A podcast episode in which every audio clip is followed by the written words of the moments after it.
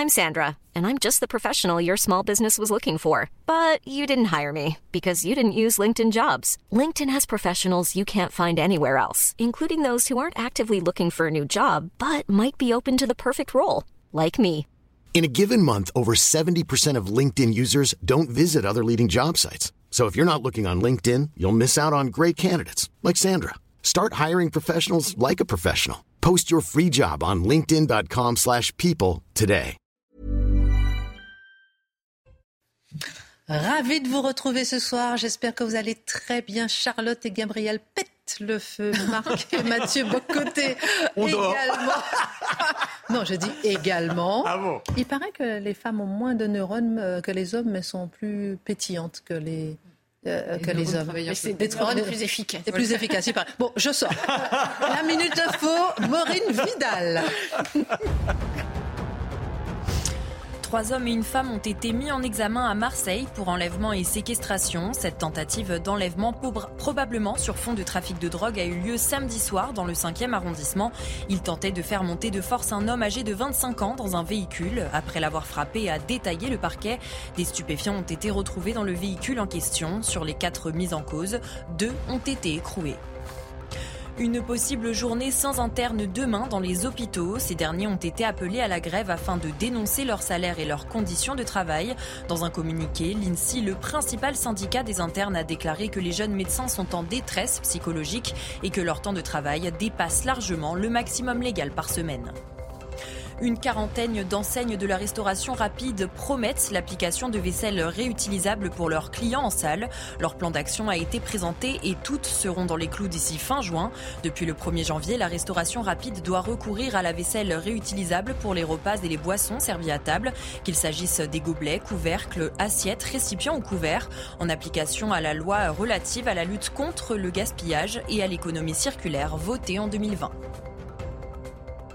Au sommaire ce soir, alors que 82% des Français souhaitent une loi sur l'immigration, alors que le nombre de demandeurs d'asile est record, alors que le nombre de primo-titres de séjour est record, alors que la situation devint hors de contrôle à Mayotte, à la frontière franco-italienne et par endroits dans l'Hexagone, les républicains vont déposer leur texte de loi sur l'immigration au Parlement. Mais les républicains peuvent-ils sauver cette loi? Que le gouvernement a reportée En quoi, comme le dit Elisabeth Borne, les divisions de LR sont-elles responsables du report du texte? L'édito de Mathieu Boccoté. Nous voici ce soir devant une nouvelle histoire de statue catholique gênante. Il s'agit d'une statue de Saint-Louis et, aux surprises, c'est la CAF, oui, la caisse d'allocation familiale, qui en exige le retrait. L'histoire se déroule à Bourbon-Lancy, en Saône-et-Loire. Des travaux de réhabilitation doivent avoir lieu dans une ancienne école afin d'installer un centre d'animation sociale. La CAF veut bien financer ces travaux, mais a exigé le retrait d'une statue de Saint-Louis. Pourquoi?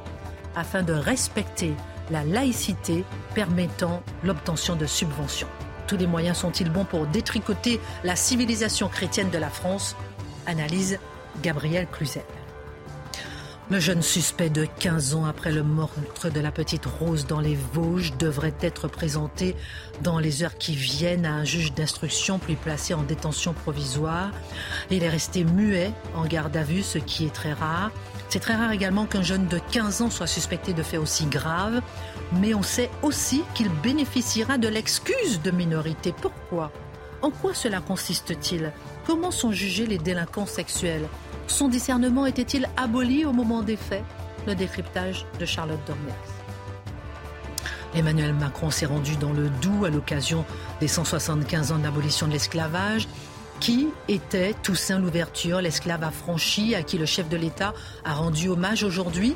Jean-Luc Mélenchon, de son côté, déclare que ce libérateur des esclaves d'Haïti, vainqueur de Napoléon, enfermé au fort, mort de froid et d'abandon. En quoi a-t-il raison ou tort Toussaint Louverture, hommage et récupération, le point avec Marc Menant. Et puis, pourquoi les pays nordiques basculent à droite? Il est intéressant de réaliser que les récentes victoires de formation de droite lors des élections législatives en Finlande, en Suède, ont traduit une évolution et une inquiétude identitaire profonde dans ces pays, selon Fondapol. Par exemple, l'idée selon laquelle les prestations sociales devrait être limitée aux autochtones s'est installé dans le débat. Pourquoi la Finlande, le Danemark et la Suède évoluent là où la France recule? L'édito de Mathieu Bocoté. Une heure pour prendre un peu de hauteur sur l'actualité avec nos mousquetaires en pleine forme ce soir. C'est parti.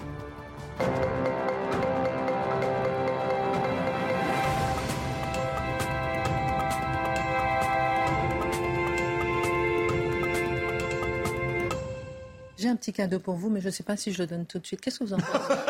Tout de suite, ah bon, Charlotte a dit tout de suite. Alors regardez. Alors en fait, c'est un t-shirt que je vais vous offrir. C'est de la part des 25 ans de Une Rose, un espoir. Alors ce sont des motards qui se baladent un peu, qui récupèrent de l'argent. Ils donnent du rose, on donne de l'argent pour la rose. Et en fait, ça sert à aider le, financement sur euh, euh, la recherche de, contre le cancer. Donc ça m'a beaucoup touchée. Donc euh, vraiment, j'ai tenu à montrer. Oui, ça va, je vais montrer. La régie me dit, mais montre le t-shirt. Ben oui, deux minutes, les gars. Regardez comme il est mimi. Vous voyez, ça c'est mon mien. voilà, ils fêtent leurs 25 ans, le 29 et le 30 avril. Alors, j'ai celui, euh, j'espère qu'on l'a, bien vu, de Marc. Euh, voilà, si vous permettez. Je, peux vous donner celui de Charlotte aussi voilà, celui de, celui de Mathieu. Alors, Gabriel, comme vous êtes de passage avec nous cette j'ai pas le vôtre, mais comme Dimitri, comme Dimitri et, Guillaume ne sont pas là, je vais vous donner le leur peut-être? Non, je vais, demander d'en faire un pour Bon, voilà. En tout cas, voilà, une petite pensée. On est là pour lutter contre le cancer, nous aussi. Notre petite pensée, à notre façon, on veut, on veut aider. Trêve de plaisanterie. On va parler, euh, on fera un tour de table évidemment sur le suspect. Vous avez un, un édito spécial et une enquête spéciale sur euh, le suspect. Ce soir, on en parle dans un instant. Et on fera un tour de table, bien sûr, sur le suspect de 15 ans, euh, supposé avoir tué cette petite Rose de 5 ans. D'abord la politique. Les républicains peuvent-ils sauver la loi sur l'immigration? Hier, Mathieu Bocoté, Elisabeth Borne a expliqué qu'elle reportait donc le texte faute de majorité. On en a un peu parlé. Elle ajoutait ne pas vouloir diviser le pays. On en a un peu parlé. Olivier Marlex, le président du groupe LR à l'Assemblée, lui a répondu vivement. Pour lui, la situation est urgente et pour lui, la division se trouve moins dans le pays que dans la majorité présidentielle, incapable de s'unir autour de cette question. Qu'en est-il précisément? On veut comprendre si ce texte peut être sauvé par les LR. Donc, ce texte, j'en sais rien parce que c'est un texte plus approximatif qu'on ne le croit. Vous savez, dès que les politiques nous disent humanisme et fermeté, humanisme et fermeté, c'est une manière de nous dire que fondamentalement, les choses vont se poursuivre comme elles se poursuivent et on va rajouter un élément de fermeté pour faire croire qu'on décide de resserrer un peu les frontières. Hein, on connaît les slogans. Ce dont il est question ici, vous avez raison de le mentionner, on en parlait hier, on a une espèce de désaccord étrange entre une majorité qui sort du pays, qui vient des profondeurs du pays, qui est identifiable, qui transcende les frontières partisanes sur la question de l'immigration, et un système politique qui est constitué pour empêcher cette majorité de prendre forme politiquement. Pourquoi? Soit on la fragmente, soit on la déchiquette politiquement, soit on fait en sorte qu'une partie importante de cette majorité est jugée extrémiste et donc indigne de participer à la formation du gouvernement. Mais cette majorité, elle existe. Que nous dit LR dans les circonstances? Nous serons l'expression politique raisonnable de cette majorité qui existe. Et on ne se contentera pas du texte qui vient du gouvernement, on va proposer notre propre texte. D'autant que le gouvernement nous accuse d'être divisé. Eh bien non, on n'est pas si divisé que ça, disent-ils. On verra si c'est vrai. Et on aura notre propre texte. Donc, notre propre lecture de l'immigration, notre propre lecture de l'enjeu de l'immigration, qui n'est probablement pas la même lecture que celle de Mme Borne et de l'aile gauche de la Macronie. Pour l'instant, les républicains se tiennent. Ça vaut la peine de le dire parce que c'est un parti complexe. J'y arrive. Mais on comprend Olivier Marlex qui fait du, bon boulot en la matière. Qui... Vous savez, Marlex, c'est un peu le RPR de jadis. Et il réussit à lui donner euh, une, nouvelle forme politique. Donc, dans la mesure où, RPR, euh, dire le RPR, où LR est un peu effacé au Parlement, il réussit à lui redonner sur cette question un peu de vitalité. Le problème de LR, on y revient souvent, c'est que c'est un parti qui en comporte plusieurs. Trois tendances, on pourrait dire deux et demi, mais trois tendances. La première, on pourrait dire une droite identitaire, euh, conservatrice, souverainiste, et chez moi, ces mots-là ne sont pas négatifs, vous l'aurez compris, ce sont des termes descriptifs. Ça représenterait François-Xavier Bellamy, Bruno Retailleau, Laurent Vauquier, probablement euh, M. Marlex, qui, eux, ont une conception assez ferme sur l'immigration, qui est probablement celle qui correspond le plus au désir de fermeté dans le pays. Et eux, leur objectif, c'est d'en finir avec l'immigration massive. Et ils ont une conception, j'y reviendrai, substantielle du peuple français. Il y a une deuxième tendance qui est probablement ce qui est devenu LR au fil du temps, on pourrait dire LR plus centriste. Donc, ils sont de droite officiellement, mais c'est une droite qui est davantage une non-gauche une gauche au ralenti qu'une droite de proposition de substance et euh, qui est prête à affronter l'idéologie dominante. Donc, des figures, par ailleurs, qui ne sont pas sans talent, euh, Gérard Larcher, Jean-François Copé, Rachida Dati, des figures qui, chacune d'entre elles, peut s'imaginer en ce moment un destin dans la majorité. Et ça, il ne faut pas l'oublier. Chacun de ces LR-là se dit si jamais Emmanuel Macron accepte de se droitiser pour survivre, il se pourrait que je sois celui qui incarne cette droitisation de la majorité. Gérard Larcher, peut l'imaginer, ce sera une figure plus consensuelle. Jean-François Copé, Rachida Dati, question de style, c'est pas la même chose. Mais il y aurait cette idée que chacun se dit nous pouvons incarner cette majorité. Euh, dans ce cas-là, leur objectif, leur rapport à l'immigration est un peu différent. Il s'agit moins de stopper l'immigration massive. Je ne pense pas que par ailleurs qu'ils s'enthousiasment de l'immigration massive, soyons honnêtes. Mais quand on les entend, ils sont sur le mode c'est un peu inévitable. L'époque l'a voulu ainsi. Ce qu'on va faire, on va chercher à l'encadrer, la réguler, la diminuer, la ralentir, mais on ne peut pas faire grand-chose sur le fond des choses. C'est une forme de fatalisme qui est très présente, qui est probablement propre à la psychologie politique de ceux qui se veulent modérer. Et ce sont ces gens-là qui, souvent, sur la question de l'immigration, pensent davantage en termes de marché que de nation. Donc, euh, les travailleurs, les métiers sous tension, et ainsi de suite, les exigences du monde de l'entreprise. Dans le même parti, c'est pas la même chose. Troisième tendance, euh, la tendance, on pourrait dire, droite sociale néo-chiracienne, c'est quand même niché. C'est euh, Aurélien Pradier pour l'essentiel, et ceux qui le suivent. Très niché. Oui, mais certains l'ont suivi, et c'est une droite qui prétend que la question identitaire est finalement un piège pour la droite, que la droite doit se détacher de la question identitaire pour renaître. Est-ce que ces trois tendances communient dans une même lecture de l'immigration? Je n'en suis pas certain. Est-ce que l'une d'entre elles peut prendre le lead, peut prendre la direction du courant républicain et imposer sa lecture? Ça, c'est ce qu'on verra dans les prochains jours. Alors, vous voulez dire qu'il n'accorde pas la même importance, la même gravité à cette question Oui, mais c'est un peu ah, ça. Après, on va venir. On va, vous allez parler peut-être du tweet hein, que j'ai vu d'Olivier Véran qui Ah, les accuse. euh, Oui, qui les accuse d'être divisés, mais bon. divisés Ouais, alors vous avez tout à fait raison, vous avez raison de le mentionner. Euh, Olivier Véran, vous savez, Olivier Véran, sur la question de l'immigration, il y a une proposition qui est plus forte que le reste. parce que- Lui voudrait. Excusez-moi, pour qu'on puisse bien comprendre, je peux Oui, bien sûr. Oui, parce qu'il dit que sur l'immigration, nous avons déposé un projet de loi utile, juste et équilibré, c'est ce qu'il dit. Et il dit, à la demande des républicains, nous l'avons suspendu. Ils nous demandent du temps pour se mettre d'accord entre eux, nous leur donnons. Un texte de loi sera présenté à l'automne. Je voulais ça un peu au cœur Oui, de- vous, avez raison, mais je veux dire, en, ce- en ces matières, il y a tellement, je ne sais pas s'il dit vrai, s'il dit faux, mais il y a tellement de contre-vérités qui circulent. Donc, je me contente d'analyser les positions de fond, tout en sachant que le rôle des hommes politiques, surtout des porte-paroles, ce n'est pas nécessairement de servir la vérité de la manière la plus exemplaire. Ils se Euh, la patate chaude, en tout cas. Mais, mais, En sur, particulier. hein. mais sur le fond des choses, la question est de savoir comment vont-ils définir. les- mais un, un mot sur Véran, c'est important. Il a déjà dit, pour lui, la solution, devant l'absence de majorité selon lui, c'est le modèle des conventions citoyennes. Donc, pour lui, il s'agit de recruter les anonymes, les encadrer par des experts et faire naître un nouveau consensus public sur l'immigration qui serait assez en décalage, on le devine déjà, avec les préférences populaires. Cela dit, je reviens sur LR un instant parce que ça me semble assez important. Oui. Les questions. Quand on dit poser la question de l'immigration, qu'est-ce que ça veut dire concrètement? Parce que Voulez-vous encadrer l'immigration? Présentez-moi le, le zozo qui dira non. Donc, qu'est-ce que ça veut dire concrètement encadrer l'immigration? Première question. Est-ce qu'on veut seulement encadrer ou limiter ou stopper l'immigration illégale ou est-ce qu'on décide de s'en prendre à l'immigration massive plus largement? Donc ça, ça implique d'autres choses. Vous savez, moi, je trouve que chez beaucoup de politiques, ils parlent d'autant plus d'immigration illégale qu'ils ne disent absolument rien sur l'immigration légale, qui est la principale source, néanmoins, du changement démographique en France aujourd'hui. Il faut quand même le garder à l'esprit.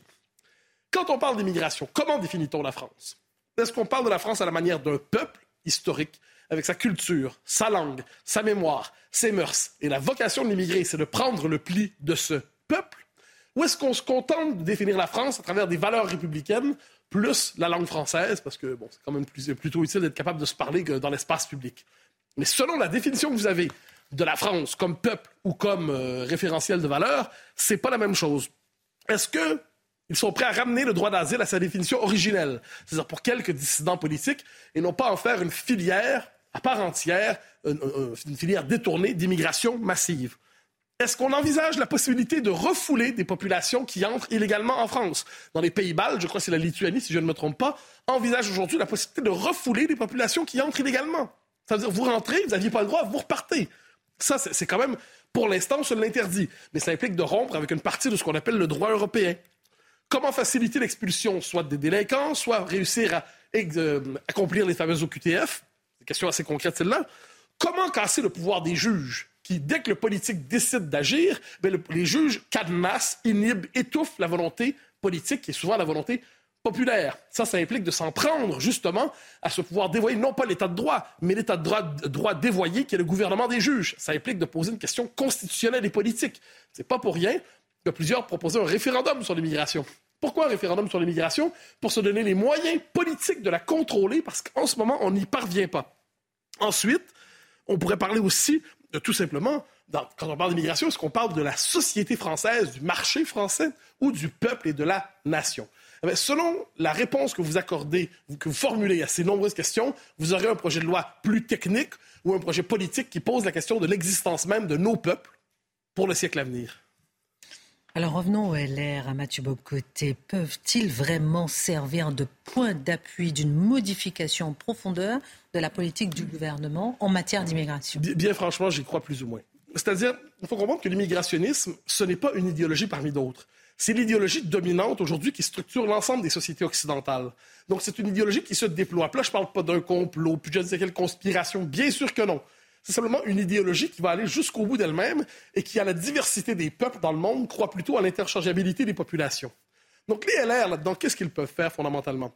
S'ils sont cooptés par la Macronie pour servir de point d'appui à un projet de loi immigration avec la responsabilité, je le disais plus tôt, de rajouter un peu d'énergie sur le pôle fermeté. Hein. Humanisme et fermeté, humanisme et fermeté. Mais ça, c'est quand même un slogan débilitant.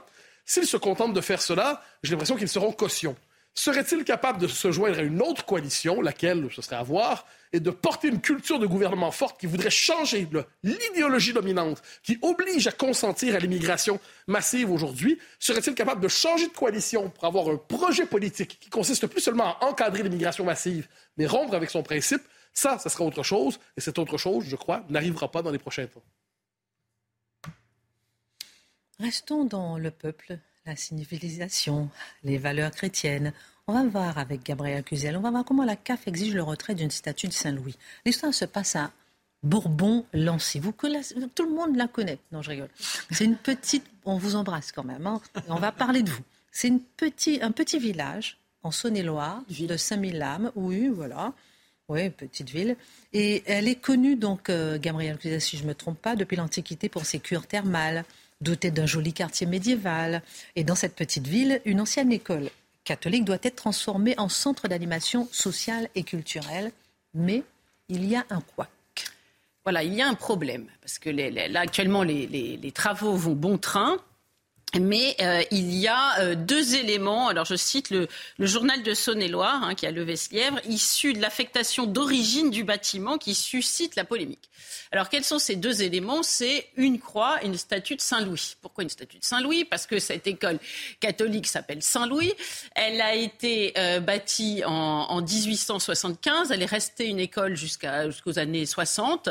Euh, du reste, beaucoup de Boulonnais, Bourbonnais, hein, c'est ça le nom, je crois, euh, d'habitants de, Bourbon-Lancy, on va dire, pour être plus simple, je ne vais pas trop m'avancer, et sont passés par cette école primaire et ont fait de la maternelle au primaire. Et puis en, en 1968, ça s'est transformé en théâtre. On a appelé ça le Cercle Saint-Louis. Et puis finalement, l'évêché a vendu les bâtiments à la commune et la commune a décidé en 2019 de la, de la réhabiliter, de la transformer en centre social, donc vous l'avez dit, centre d'animation sociale et culturelle. Mais alors, il faut faire des travaux, beaucoup de travaux, parce qu'il faut désamianter, refaire les huisseries, euh, le toit, enfin j'en passe et, bien d'autres. Et donc, euh, les, travaux ont été, avaient été estimés à hauteur de 2 millions d'euros. Alors c'est assez colossal pour une municipalité euh, ainsi. or, la CAF a euh, proposé de donner 400 000 euros de subvention. C'est ce qu'a expliqué le maire à notre journaliste Boulevard Voltaire, Jordan Florentin. 400 euh, 000 euros de, de subvention, mais à condition d'enlever la statue de Saint-Louis et la croix euh, parce que sinon, c'était pas conforme. Ces deux éléments n'étaient pas conformes à euh, la charte de laïcité. Alors, de fait, on peut aller chercher sur. C'est un texte très flou, mais bon, une, la charge de laïcité euh, de la CAF. Voilà. Alors, c'est-à-dire, parce que c'est vrai que c'est là où ça se corse. Et on aimerait comprendre. Ah, bah, bah écoutez, vous allez me l'expliquer parce que moi, je suis allée sur cette charte de la laïcité et j'avoue que je n'ai pas euh, tout compris parce qu'il n'y a rien précisément, en tout cas, moi, j'ai rien vu. Disons que je suis dois doter une intelligence moyenne. Je n'ai rien compris et rien vu de ce qui pourrait euh, exclure euh, ces, ces deux statuts. Alors, très honnêtement, on n'a pas du tout envie de charger le maire, hein, un maire PS, mais qui euh, euh, n'est pas du tout, qui récuse toute attaque envers l'identité chrétienne de, de, de, cette école et de, notre pays de façon générale. Elle dit, si c'est pour ça que je regarde mon papier, parce que je voudrais la citer précisément, si cela ne tenait qu'à moi, je ne retirerai pas ces éléments, mais je n'ai pas le choix pour une commune de cette taille, une subvention de 400 000 euros ne peut pas se refuser. On se couche devant l'argent. Edith Guignot, la maire PS de bonbon Exactement. Et, euh, mais c'est vrai que c'est un, on peut considérer ça comme un chantage financier. Alors il y a la, la, la, la je ne sais pas si vous venez de cette association, touche pas à ma statue, qui est une association qui était euh, apparue au moment de l'affaire Saint-Michel. Hein, je pense que ça ne doit pas vous échapper. L'affaire de Saint-Michel, la statue de Saint-Michel de Sable-d'Olonne, euh, menacée, enfin visée par la libre pensée eh bien, euh, cette association, donc, euh, s'est un peu intéressée à l'affaire et dit elle-même, on ne peut pas vraiment reprocher au maire qui refuserait 400 000 euros de subvention, mais on ne comprend pas que la, CAF euh, exige cette déposition d'un élément qui est plus euh, culturel que cultuel, parce que Saint-Louis fait partie de notre histoire. Ils, ont d'ailleurs euh, initié une, pétition euh, pour protester contre cette déposition. il y a aussi un, un élu de l'opposition locale qui ne comprend pas et qui dit mais je, à l'Assemblée, au Sénat, il y a des représentants de Saint-Louis, c'est éminemment laïque, ça ne dérange personne. Pourquoi euh, tout d'un coup euh, s'attaquer à cette statue et, ce, et, ce, cette croix? Et puis euh, en plus, on va se retrouver avec une niche vide. Alors moi, c'est ma réflexion personnelle, mais que va-t-on mettre dans la niche un, éminent, une éminent penseur du XXIe siècle, je ne sais pas qui, François Hollande, Maître Guy, je ne sais pas, mais il va falloir mettre quelque chose ou quelqu'un dans la niche. Donc sinon, ça va paraître très vide. Donc on peut comprendre effectivement à la mère PS et des guignol, hein, parce que si on lui donne de l'argent pour réhabiliter, voilà, on, peut, la comprendre. Mais est-ce que le sujet euh, n'est pas anecdotique parce que c'est local, c'est concerne une petite ville? En quoi ça, en quoi c'est important au-delà de tout cela?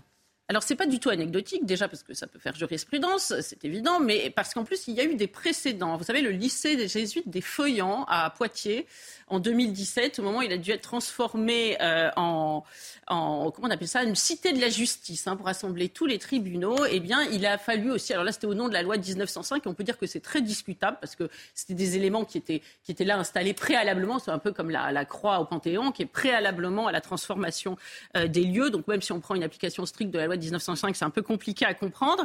Eh bien, on a été obligé de déposer cette croix, c'est une croix qui pesait 200 kilos, euh, pour euh, permettre de transformer euh, la, bâtisse en cité de, la justice. Alors pour la petite histoire, parce que ça, j'ai trouvé ça très drôle en faisant des recherches aujourd'hui, cette croix, elle devait être donnée à l'enseignement catholique, comme là, la statue et le crucif et la croix à, Bourbon-Lancy devaient être données à la paroisse. Eh bien, cette croix à Poitiers, elle a été égarée. Vous, y croyez, vous 200 kilos? 200 kilos. Alors l'explication, c'est que ce serait une erreur humaine. On l'aurait détruite ou jetée à la déchetterie. Alors moi, je ne sais pas, ça m'arrive de jeter par inadvertance des petites cuillères, mais des croix de 200 kilos, jamais. alors, mais alors pourquoi c'est ennuyeux Surtout? Parce que c'est emblématique d'une cancel culture qui avance à pas feutré et qui ne dit pas son nom.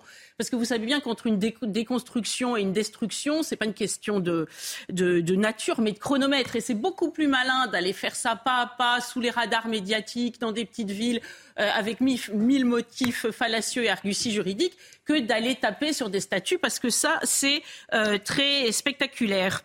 Et euh, c'est vrai que euh, on aimerait, alors j'ai pas eu l'explication, je leur ai posé la question, savoir ce qu'en dit euh, exactement euh, la CAF, sachant que le tribunal administratif, je ne sais pas si vous vous souvenez, à Nîmes, avait jugé que par exemple euh, Sainte Geneviève, bah, c'était un peu une sainte lavée à la laïcité, si j'ose dire, comme Sainte Jeanne d'Arc, comme, et pourquoi pas comme Saint Louis. Donc c'est vrai qu'on ne, on ne comprend pas. Et puis on pourrait rappeler aussi que la CAF n'est pas toujours aussi pointilleuse avec la laïcité. Elle offre une prime de Noël et je peux vous assurer que si on les supprimait, euh, je pense qu'il n'y aurait pas que des catholiques qui en pâtiraient. C'est-à-dire? Bah, tout le monde en profite. Ici, la, prime de Noël, nous, nous sommes d'accord. Et autant que je, puisse le constater, les musulmans, les catholiques, enfin, j'ai vu personne la refuser au motif que c'était une prime de Noël chrétienne. Vous voyez, la laïcité, l'amour de la laïcité euh, a, ses limites. Et puis, euh, surtout, on peut, conclure, on peut voir la, quand même l'extrême limite, voir la contre-productivité de ces chartes de la laïcité, parce qu'elles ont été conçues pour, euh, euh, juguler des, manifestations d'un islam conquérant qui euh, se sert de la visibilité dans l'espace public comme autant de marqueurs de ses avancées. Et finalement, ça bloque quoi? Ça, ça, nos racines chrétiennes, donc finalement c'est parfaitement contre-productif, puisque la nature ayant horreur du vide, nos racines chrétiennes et toute notre culture, tant spirituelle, culturelle et que culturelle, sera remplacée par une autre. Un jour, quelqu'un me dira pourquoi l'Église catholique se laisse faire? Je ferme la parenthèse. Alors ça, c'est une autre question. Ça peut prendre une émission complète. c'est pour ça que je la pose assez régulièrement, Vous avez bien raison. Merci, Gabriel Cluzel. On marque une pause. Qu'est-ce que vous en pensez? Et dans un instant, on va s'arrêter avec vous, Charlotte, parce qu'on veut comprendre comment les délinquants sexuels sont jugés. Pourquoi? Parce qu'il est mineur de 15 ans, euh, il a une excuse de, de minorité. Hmm, c'est assez scandaleux. Vous allez nous expliquer dans un instant. On marque une pause. À tout de suite. Retour sur le plateau de Face à l'info. Dans un instant, on parlera de Toussaint l'ouverture avec vous, euh, Marc Menon. Avec Mathieu Bocoté, on parlera de ces pays nordiques. C'est très intéressant parce que tout ce que la France ne fait pas, ils le font. Alors qu'on les, on les imite beaucoup sur des sujets et sur d'autres sujets, euh, pas du tout. On en parlera parce qu'ils basculent tous à droite. On aimerait comprendre pourquoi. Charlotte Dornelas, le jeune suspect de 15 ans accusé du meurtre de la petite Rose, va être présenté dans les prochaines heures à un juge d'instruction, puis placé en détention provisoire. On sait aussi qu'il bénéficiera, je le disais, de l'excuse de minorité. Pourquoi? En quoi cela consiste-t-il? Comment sont jugés les délinquants sexuels? C'est ce qu'on va se poser comme question avec vous ce soir. Le profil du suspect interroge énormément. Comme la mère de cette petite fille, nous nous demandons tous ce qu'il faisait dehors. C'est vrai que depuis qu'on a appris la mort de cette petite fille, euh, le, puzzle, on va dire, du, parcours de ce jeune homme se reconstitue petit à petit et son profil apparaît d'autant plus clairement qu'il est éclairé aujourd'hui par l'horreur qu'il a été capable de, commise il y a trois, euh, de commettre pardon, il y a trois jours. Je dis ça parce que c'est des sujets qui sont compliqués à traiter, compliqués à comprendre, compliqués à. Il est compliqué de discerner les, différentes, euh, les différents actes qui ont été posés à son sujet. Et une fois qu'il a euh, assassiné cette petite, enfin en tout cas qu'il est suspecté d'avoir assassiné cette petite, on se dit tous, mais enfin c'était quand même pas compliqué de voir qu'à tel moment il fallait le garder enfermé. Il est toujours plus facile, entre guillemets, euh, au moment où l'horreur a été commise, de se dire ce qu'on aurait fait à la place des gens euh, qui ont eu affaire alors que c'était moins évident. Alors en effet, on apprend qu'il y a un an, il avait attaché des enfants à des arbres, dans la forêt, il les avait emmenés, il les avait attachés, il avait tenté de mettre le feu euh, à leurs pieds.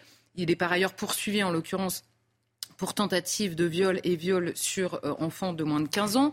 Donc euh, on ne sait pas exactement quelle affaire est, actuellement en cours d'instruction. Mais on sait aussi depuis, puisque le village d'où il vient a beaucoup parlé, les parents ont parlé. Alors les parents n'étaient pas au courant de cette première affaire, mais certains ont dit oui, il a menacé ma fille il y a quelques jours, il a dévisagé euh, des jeunes filles dans le parc et c'est vrai qu'il nous mettait mal à l'aise, il se baladait toujours avec son vélo et vous savez, subitement, quand vous savez ce qu'il a fait, tout à coup, vous relisez très différemment la fois où vous l'avez croisé, vous l'avez trouvé un peu bizarre, mais vous n'avez pas réagi parce que, bon, après tout, il était étrange. Mais tous les gens étranges, Dieu merci, euh, n'assassinent pas des petites filles de 5 ans. Alors tout le monde s'en veut dans le village et c'est vrai que ça brise le cœur parce que vous avez des parents qui vous disent si seulement j'avais été dehors à ce moment-là, si j'avais été porté plainte quand il a euh, menacé ma fille il y a quelques jours. Et, ceci revient inlassablement dans les vies de gens particuliers. Et vous avez, au-delà de cette réaction naturelle, le monde professionnel de la police, de la justice et de la médecine par le biais des experts euh, euh, psychiatres. Et sur eux pèse encore plus lourdement la phrase de cette maman qu'on a tous entendue qui dit Mais leur fallait-il un cadavre pour réagir et pourquoi était-il dehors? Cette phrase, elle est horrible. Cette mère, elle, euh, brise le cœur vraiment, comme, euh, comme souvent dans ce genre de situation.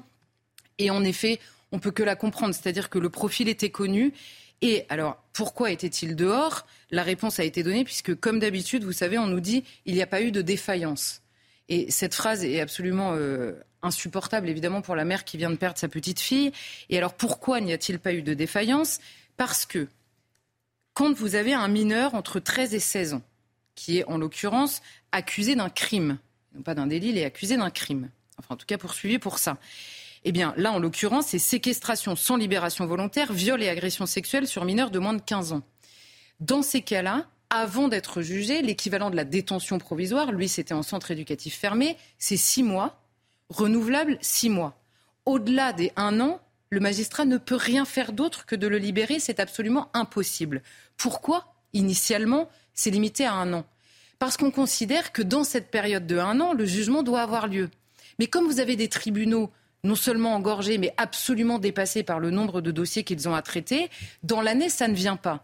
Donc vous avez deux manières de réagir à, ce sujet. Soit de dire, bah, il n'y a pas eu de défaillance, soit de dire, en attendant de désengorger les tribunaux, il faut s'adapter à cette situation et ne pas euh, euh, comment dire, euh, ne pas se satisfaire de libérer un jeune homme qui est objectivement dangereux pour les, la société, la société et, les jeunes qu'ils peuvent croiser. Ce d'autant plus qu'il était sous contrôle judiciaire, renvoyé euh, à son domicile familial, chez sa mère en l'occurrence, mère qui elle-même a des problèmes, dont on sait que l'enfance euh, de ce garçon a été particulièrement compliquée avec euh, ses parents. Alors certes, il avait un contrôle judiciaire qu'il respectait, il avait une injonction de soins et les gens qui le suivaient disaient qu'il faisait des progrès, il avait un suivi mais le suivi, bon, il va falloir euh, discerner aussi quel était l'état du suivi, parce qu'on sait que la protection judiciaire de la jeunesse est elle-même absolument débordée par le nombre de jeunes qu'elle a à suivre.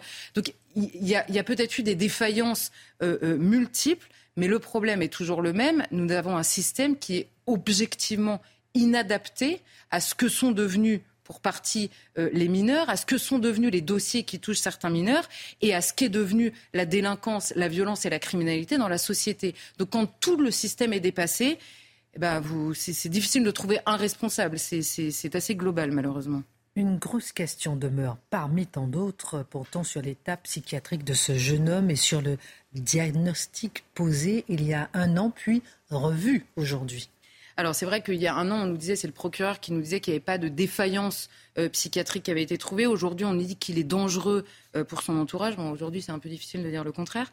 Hein. Euh, mais il est vrai que dans les débats depuis cette histoire-là, mais ce n'est pas du tout la première fois, cette histoire des expertises psychiatriques prend une place absolument centrale et, à mon avis, à tort. Pourquoi? Parce que, un, il y a un véritable sujet sur l'état de la psychiatrie de manière générale en France. Il y a une absence absolue de débat, et Marc nous en parle tout le temps, sur l'assistance chimique qui est trouvée comme échappatoire à un malaise profond et en effet qui se multiplie notamment dans la jeunesse. Il y a une béance sur la pédopsychiatrie, notamment dans le suivi des jeunes délinquants ou criminels. Tous ces sujets existent. Mais là, en l'occurrence, on parle d'un sujet encore plus précis qui est celui de la place prise par l'expertise psychiatrique pénale.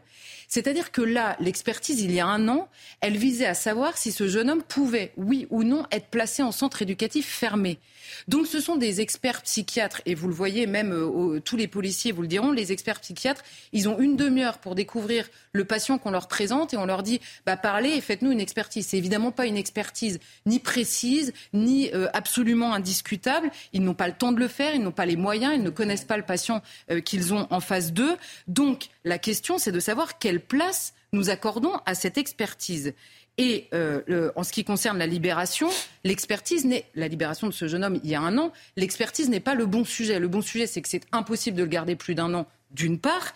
Et deuxièmement, on a parfois l'impression que l'expertise psychiatrique, on dit oui, mais le, psychiatre qui l'avait examiné nous avait dit qu'il n'y avait pas de défaillance. Mais il, avait, il était quand même déjà poursuivi pour viol. Qu'il soit, qu'il y ait une défaillance psychiatrique ou pas, ne change rien à sa dangerosité pour la victime en l'occurrence, qui avait euh, porté plainte pour les deux petites victimes qui avaient porté plainte euh, à l'époque. Donc l'expertise psychiatrique, on a parfois l'impression que c'est un paravent derrière lequel tout le monde se cache pour ne pas voir les véritables sujets qui sont le traitement de la dangerosité de certaines personnes pour la société.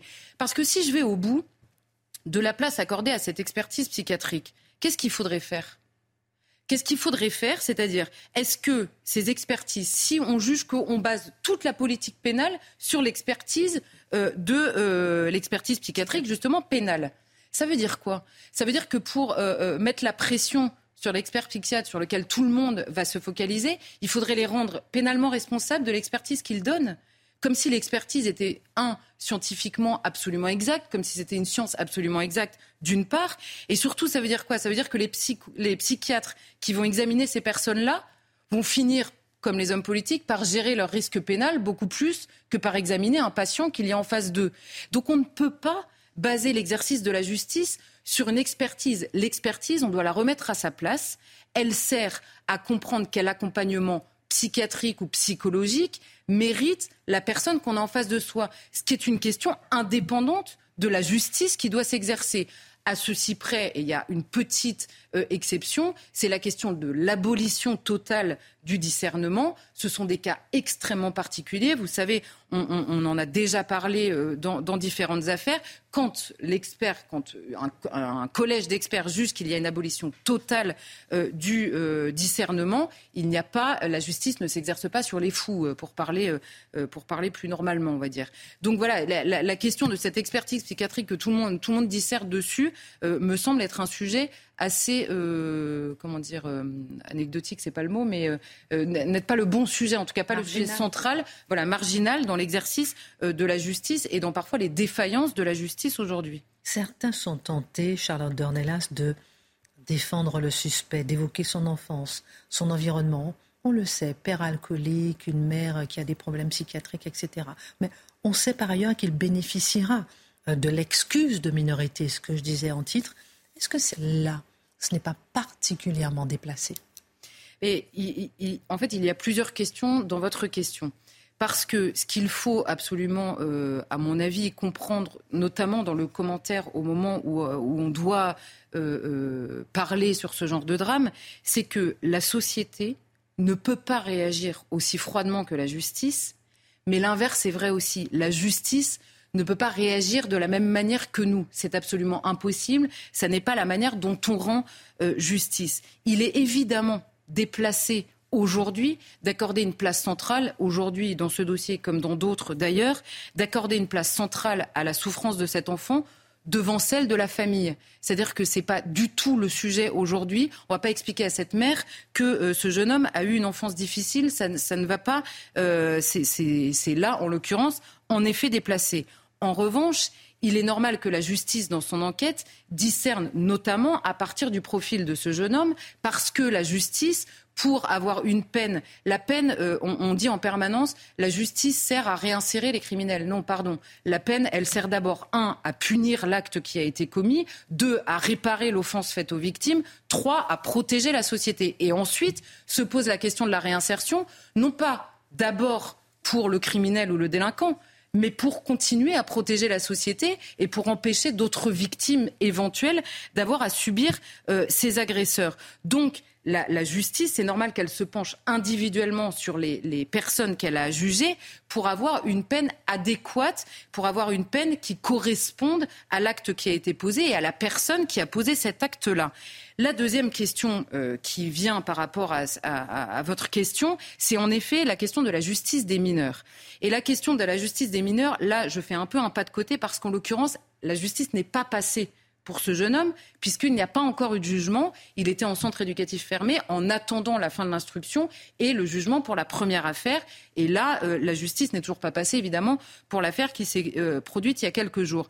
Mais il est vrai qu'on peut se demander à la lumière, on va dire, de ce dossier, même si on fait vraiment un pas de côté par rapport à celui-là, puisque d'abord on n'a pas accès et qu'on ne connaît pas les tenants et les aboutissants. Mais la question revient inlassablement est-il pertinent de rester sur une justice des mineurs qui a été conçue pour des mineurs en 1945, dans la société de 1945, alors que tous les acteurs qui ont affaire, les acteurs de la société qui ont affaire à la jeunesse d'aujourd'hui, vous disent un mineur d'aujourd'hui n'a plus rien à voir. La violence dont sont capables euh, certains mineurs n'a plus rien à voir. Le rapport euh, à, la sexualité, et notamment au désordre euh, sexuel de ces enfants, n'a absolument rien à voir avec la minorité de l'époque.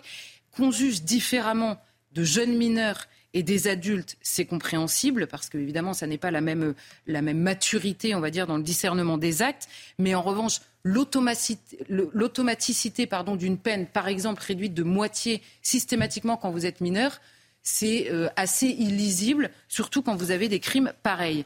Et la troisième question qui, à mon avis, euh, vient avec ce dossier-là, c'est celle euh, de l'inquiétude majeure qui pèse sur celui de la délinquance sexuelle des mineurs. Je vais vous donner un seul chiffre. C'est l'Observatoire national de la délinquance qui a récemment donné un chiffre qui, franchement, fait froid dans le dos. En 20 ans, 279% d'augmentation de la délinquance sexuelle entre mineurs, c'est-à-dire à partir de dossiers, c'est-à-dire à partir de plaintes de dossiers traités, de dossiers connus des autorités. Vous avez 50% de cette augmentation qui est due à des viols entre mineurs. 30% à des agressions sexuelles et le reste de harcèlement. Vous parlez à des policiers de brigade des mineurs, ils vous disent c'est devenu n'importe quoi. Il n'y a plus aucun repère, il n'y a plus aucune. Vous avez parfois en face de vous des mineurs de 10 ans qui sont accusés de viol sur d'autres mineurs qui ont le même âge. Et ça, c'est évidemment un sujet euh, dramatique pour la jeunesse elle-même et par ailleurs pour la justice. Et on revient à la lenteur de la justice, notamment pour les mineurs. Pourquoi? Parce que ce sont des dossiers extrêmement compliqué à travailler. Un, parce qu'entre mineurs, il y a cette question du consentement qui prend des heures dans les enquêtes de discerner ou pas. Puisqu'on ne veut pas établir qu'il ne peut, ne peut pas y avoir de consentement euh, en dessous d'un certain âge, eh ben c'est extrêmement compliqué. Ensuite, le discernement du mensonge et de la vérité, qui est déjà compliqué de manière générale dans une enquête, encore plus quand ce sont de jeunes personnes, dans le discernement même des jeunes impliqués. Et comme les dossiers s'accumulent, comme le politique est extrêmement engagé, on va dire, sur ce sujet de manière générale, tout le monde se protège dans ces dossiers-là, donc il n'y a plus aucune intuition, ni de la part des magistrats, ni de la, euh, de la part des policiers. Donc vous avez 60 dossiers à gérer, et le genre de dossier de ce jeune homme qui est objectivement extrêmement dangereux et qui pouvait être identifié comme tel, eh bien, euh, au bout d'un an, euh, l'enquête n'est pas terminée.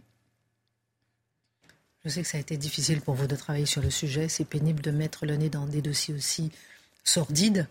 On fera un tour de table sur le sujet dans un instant après euh, la chronique de Marc Menon. Merci beaucoup pour votre courage et votre éclairage sur ce dossier. Euh, Marc Menon, Emmanuel Macron s'est rendu dans le Doubs aujourd'hui à l'occasion des 175 ans de l'abolition de l'esclavage. Euh, qui était Toussaint Louverture? C'est la question qu'on va se poser. L'esclave affranchi à qui le chef de l'État a rendu hommage aujourd'hui. On va regarder le tweet de Jean-Luc Mélenchon. Ça va nous lancer un petit peu. de, qui déclare que ce libérateur des esclaves d'Haïti, fondateur de l'indépendance, vainqueur de Napoléon, enfermé au fort et mort de froid et d'abandon. On a envie de savoir, Marc Menon, qui est cet homme Toussaint Louverture? Je sais que vous avez écrit un livre, et c'est la raison pour laquelle je vous ai demandé de vous pencher sur le sujet, sur Haïti. Comment s'appelle votre livre déjà? Le petit roman d'Haïti. Le petit roman d'Haïti. Et souvent, vous me parlez de Toussaint Louverture, donc dites-nous tout, c'est Bah oui, parce que c'est plus qu'une légende, c'est presque une imposture historique.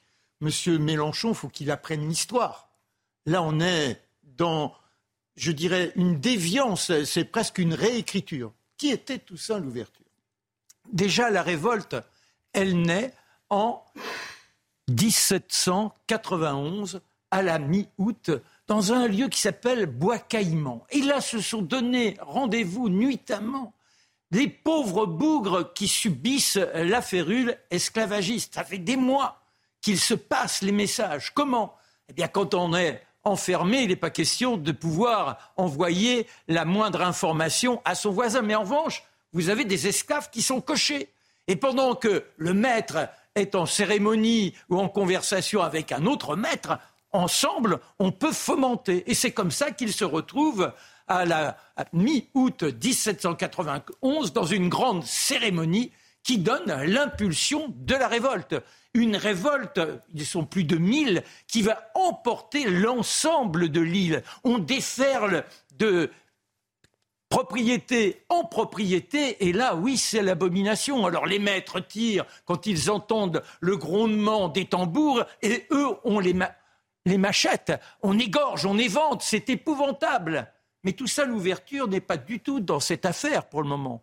Le déclencheur, le grand meneur, c'est Bookman. Il est parmi les premiers tués. On a aussi Jean-François Bissiou, on a Jeannot, et ce sont ces personnages qui vont continuer la révolte. Et à un moment donné, ils arrivent du haut, au haut cap, et là, il y a une maison qui s'appelle l'habitation Breda. Elle est tenue par qui? Elle est tenue par Toussaint. Eh oui, ce n'est pas du tout un esclave, c'est un affranchi. Pourquoi affranchi? C'est pas facile, c'est une sacrée faveur. Son père était prince au Dahomey. Il connaissait quelques secrets médicinaux avec les plantes. Et quand il est acheté par M. Bayan Liberta, celui-ci se dit qu'il faut exploiter ce savoir parce que ces bêtes connaissent la, tourmente des contagions et de quelques contrariétés de santé. Grâce à lui, il améliore son cheptel. Et quand le petit Toussaint naît, il le prend sous sa protection. Il le confie même à un jésuite. C'est-à-dire que, alors que les esclaves restent dans leur croyance animiste, ils sont là nuitamment, font de grandes cérémonies en en appelant aux dieux, aux esprits et aux défunts, lui, il est dans la sacralisation du Seigneur. Et son père lui inculque son propre savoir. Ce qui fait que quand il est adolescent, Monsieur Bayon Liberta le prend comme cocher, cocher confident. Il est extrêmement discipliné. Et la récompense, c'est de devenir libre. Il est affranchi. Seul maintenant, il sera payé. Il s'achète une petite maison et il va se marier avec une jeune fille qui est esclave, mais ancienne esclave, si je puis dire, puisque son père aussi a été affranchi. Il possède une propriété et cette propriété, il en hérite 15 hectares. 15 hectares de caféiers et de canne à sucre. Il a 12 esclaves qui travaillent pour lui. Et quand la déferlante se fait et qu'on en arrive à cet endroit, c'est un propriétaire noir. Alors on le prend en considération, on parle avec lui. Et depuis des mois et des mois, il a profité de cette situation. Il a 54 ans. Il a profité de cette situation pour en autodidacte, apprendre à écrire, apprendre à lire, apprendre à calculer, tenir cette habitation dans une sorte de prospérité, et ça marche plutôt très bien. Et ceux qui sont là, meneurs, malheureusement, ils n'ont pas du tout cette capacité à pouvoir envisager la négociation. Ça, s'il est d'accord, mais bien sûr, il est d'accord. Il est opportuniste. Il va peut-être y perdre quelque chose, mais il sent bien que de toute façon, dans la furie sanguinaire, il est bon d'être du côté des révoltés. Je n'ai pas le temps de tout raconter, mais à un moment donné, on va se trouver en situation, les Anglais et les Espagnols, car une partie de Saint-Domingue appartient aux Espagnols, les Anglais sont dans les Caraïbes, et ils se retournent contre la France, la France révolutionnaire. Et comment mener une armée alors qu'en plus on a la pagaille? Et le gouverneur offre d'affranchir l'ensemble des esclaves. Notre, notre euh, Toussaint l'ouverture est parmi les modérés. Il ne veut pas de la révolte. Il demande à ce que l'on accepte des, transactions pour pouvoir affranchir l'ensemble de la, population. Là encore, les choses se compliquent. Ça dure pendant dix ans. Toujours est-il qu'il passe aux Espagnols. Puis à un moment donné, il prend une petite bourgade au nom des Espagnols. Il dit c'est la France. Il se proclame gouverneur, mais toujours sous la tutelle de la France.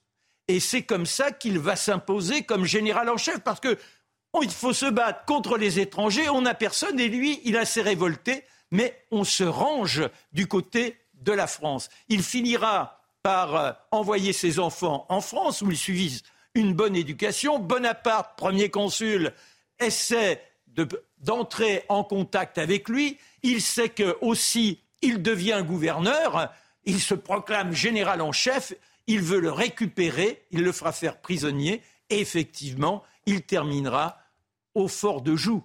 Mais ce n'est pas du tout un révolté. Et là, on n'est pas avec Haïti. Ce sont ensuite Dessalines, Christophe qui va continuer. Lui, il meurt en 1803 et en 1803 et c'est en 1804, le 1er janvier, que Dessalines proclame la République d'Haïti du nom de ceux qui étaient les Indiens originaires du lieu. Vous voyez que c'est un homme de circonstance, mais les grands, c'est Dessalines, Christophe, Boukman et autres.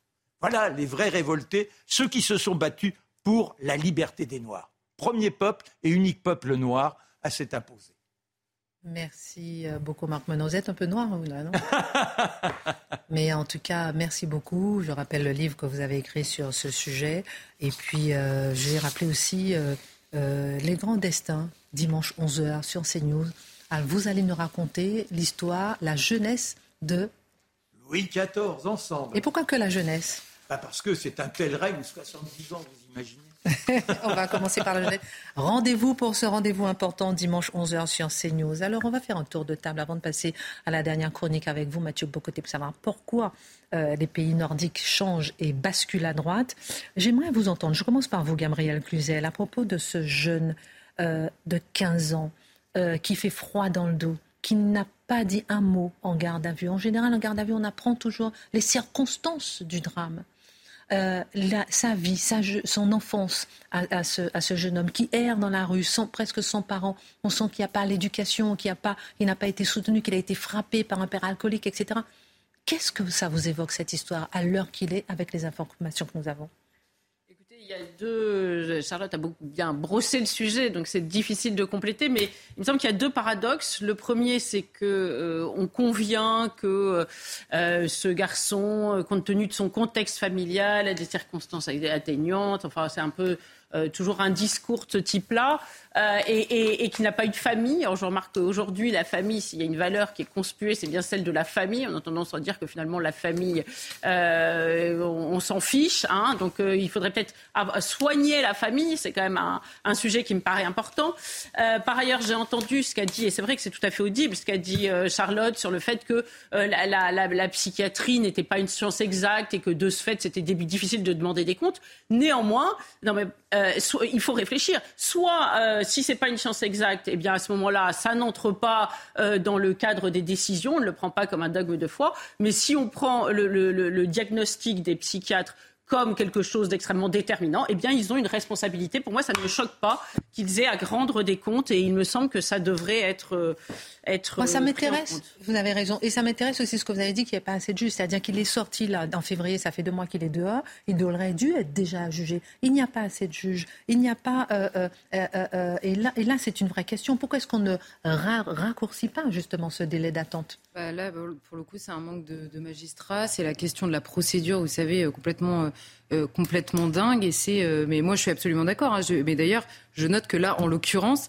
tout le monde discourt sur euh, cette expertise qui n'a joué en rien dans aucune décision sur le sur le sur le comment dire le, déroulé. Ce jeune homme, là aujourd'hui, il aurait dû rester enfermé parce qu'on le savait dangereux. Peu importe, peu importe qu'il y ait euh, des circonstances aggravantes, une enfance difficile, c'est pas le sujet. Il est dangereux, il a prouvé qu'il était dangereux.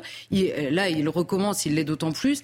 Il va euh, d'ailleurs partir en détention provisoire. C'est la seule chose qui doit intéresser au moment de protéger d'éventuelles victimes. C'est intéressant, Marc Menon, ce que vous nous disiez hier par rapport aux psychotropes. On ne savait pas qu'il était sous traitement. On a appris qu'effectivement, il était sous, traitement. Votre marque, rapidement. Et d'où le fait qu'il ne parle pas. Il y a une sorte de torpeur chez, ces gamins, etc. Mais je crois que quoi qu'il arrive, au-delà de l'événement lui-même, la question que fait-on d'un gamin de 15 ans qui potentiellement ne pourra jamais être inséré? C'est une vraie question pour notre société. Qu'est-ce qu'un monde civilisé avec, oui, euh, des êtres qui ne peuvent pas participer à la vie commune est-ce qu'on les garde indéfiniment au nom d'un humanisme qui est un humanisme de, guignolade? Parce que enfermer quelqu'un toute une vie, ce n'est pas une solution. Que faire? Je dis ça alors que j'étais du côté de Badinter.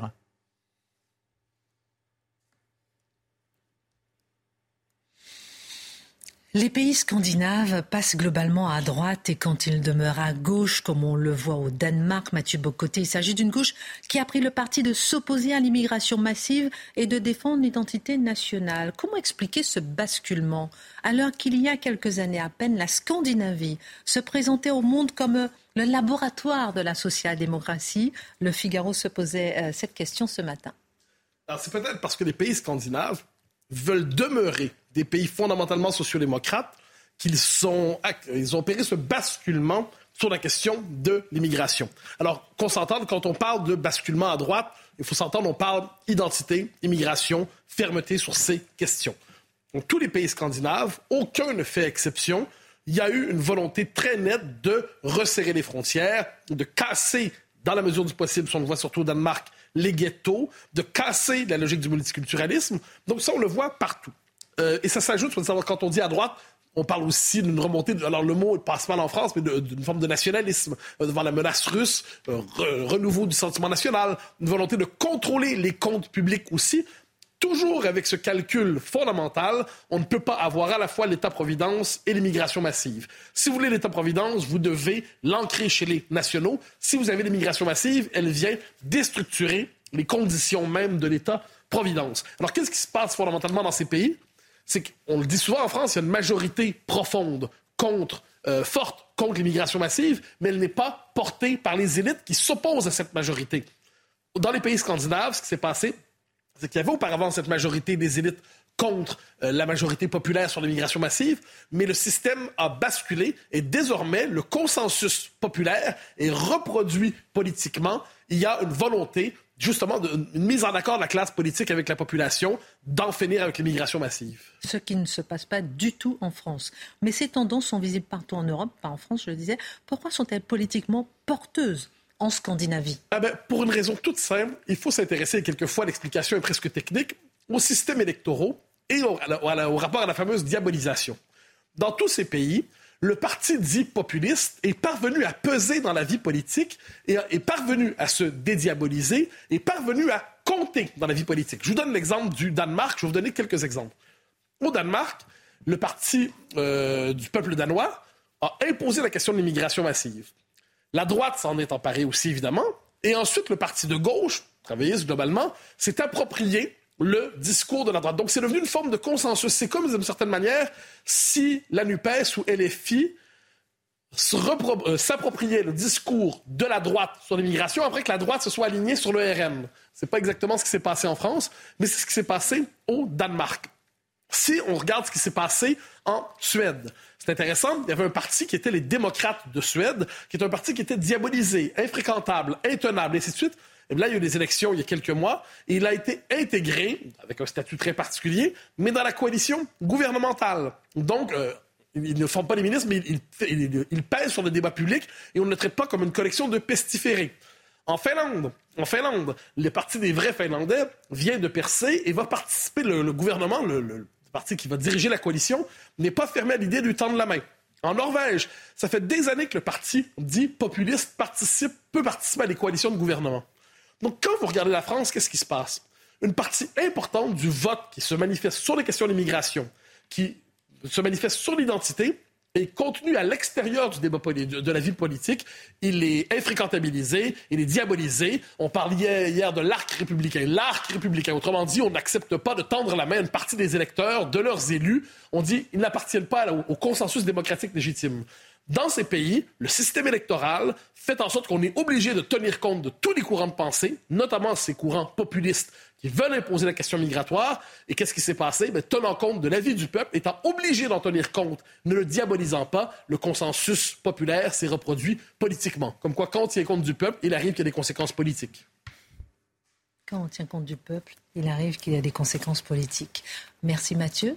Gabriel, Charlotte, Marc. Merci Arnold à la réalisation et à toute l'équipe à la régie. À Myriam aussi, chef d'édition. Dans un instant, euh, euh, euh, Pascal Pro pour l'heure des Pro 2 et tout de suite la Minute Info, Michael de Santos. Enlèvement déjoué à Marseille sur fond de trafic de drogue. Trois hommes ont été interpellés samedi soir dans le 5e arrondissement. Ils tentaient de faire monter de force un autre individu dans un véhicule après l'avoir frappé. Âgés de 20 et 21 ans, les agresseurs ont été mis en examen pour enlèvement et séquestration. Le paysage agricole français a perdu plus de 20 000 km de haies par an. La plupart ont été coupés pour regrouper des parcelles ou rendre accessibles les champs aux tracteurs. Dans un rapport, le ministère de l'Agriculture déplore l'absence de programme pour faire face à ce phénomène. Et puis enfin, un traitement pour les diabétiques efficace contre l'obésité. Le groupe pharmaceutique américain Eli Lilly a publié ce jeudi des résultats d'un nouvel essai clinique de sa molécule tirzépatide. En moyenne, les personnes ayant reçu le plus haut dosage ont perdu environ 15 kilos en un an et demi. Le médicament qui s'administre sous forme d'injection pourrait être autorisé prochainement aux États-Unis.